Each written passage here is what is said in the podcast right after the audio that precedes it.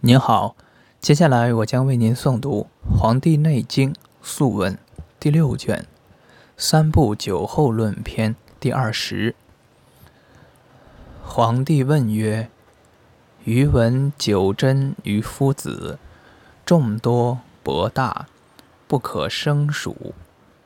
余愿闻药道，以主子孙，传之后世，注之骨髓。”藏之肝肺，歃血而寿，不敢妄泄。令合天道，必有终始。上应天光星辰，历纪。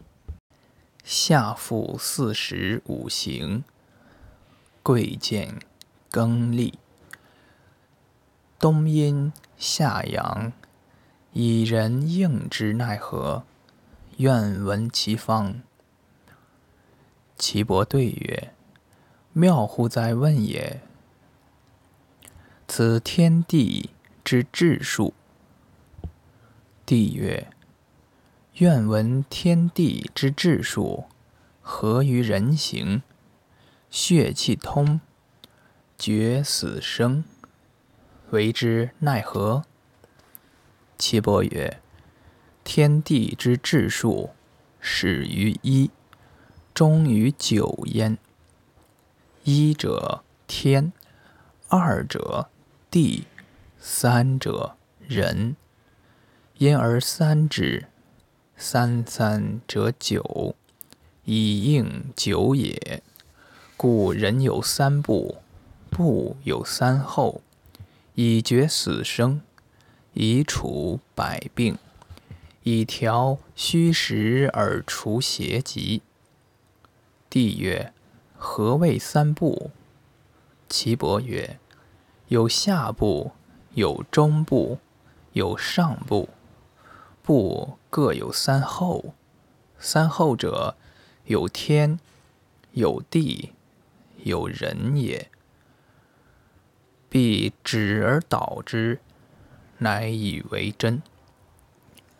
上部天，两额之动脉；上部地，两颊之动脉；上部人，耳前之动脉；中部天，手太阴也；中部地，手阳明也；中部人，手少阴也。下部天。足厥阴也，下部地足少阴也，下部人足太阴也。故下部之天以后肝，地以后肾，人以后脾胃之气。帝曰：中部之后奈何？岐伯曰：亦有。天亦有地，亦有人。天以后肺，地以后胸中之气，人以后心。帝曰：上部以何后之？岐伯曰：亦有天，亦有地，亦有人。天以后头角之气。地以后口齿之气，人以后耳目之气。三部者各有天，各有地，各有人。三而成天，三而成地，三而成人。三而三之，合则为九。九分为九也，九也为九脏。故神脏五，形脏四，合为九脏。五脏已败，其色必夭，夭必死矣。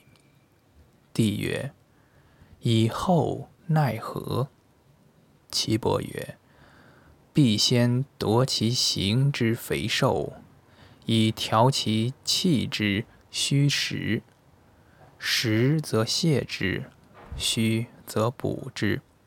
必先去其血脉，而后调之。吾问其病，以平为期。帝曰：决死生奈何？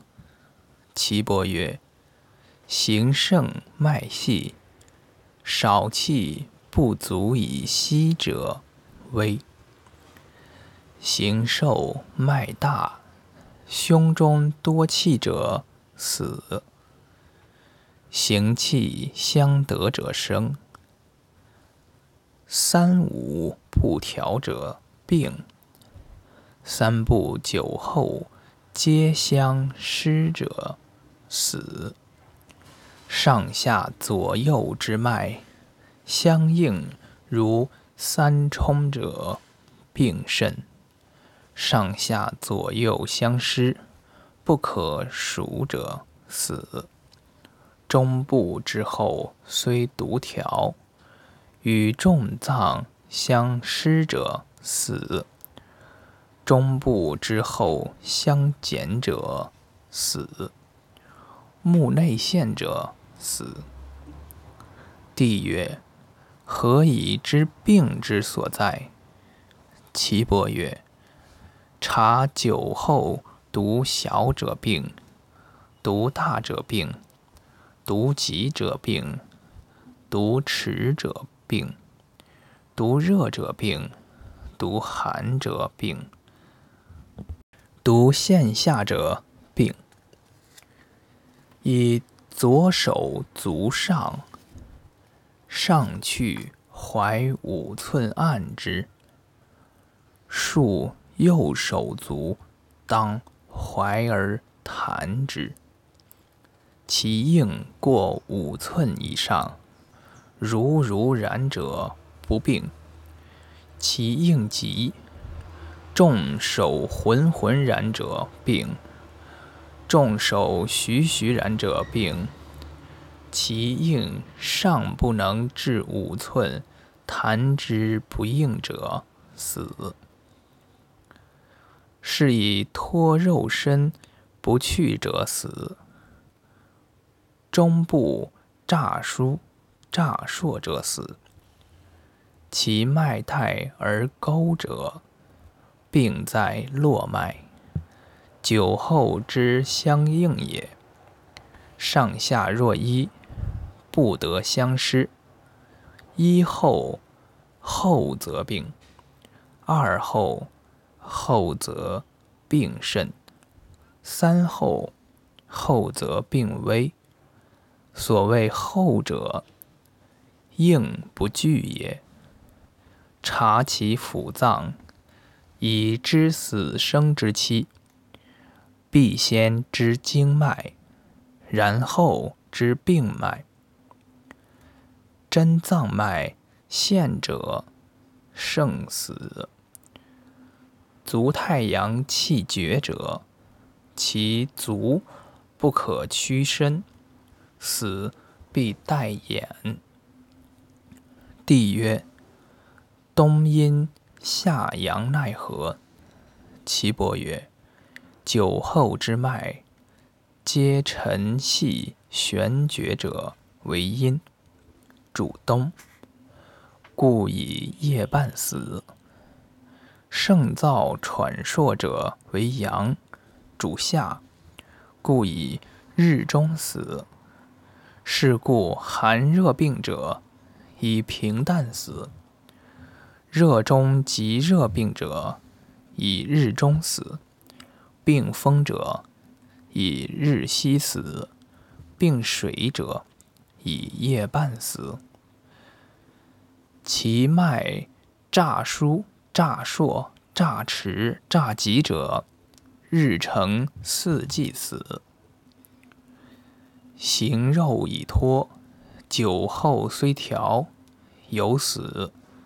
其诊虽现，酒后皆从者，不死。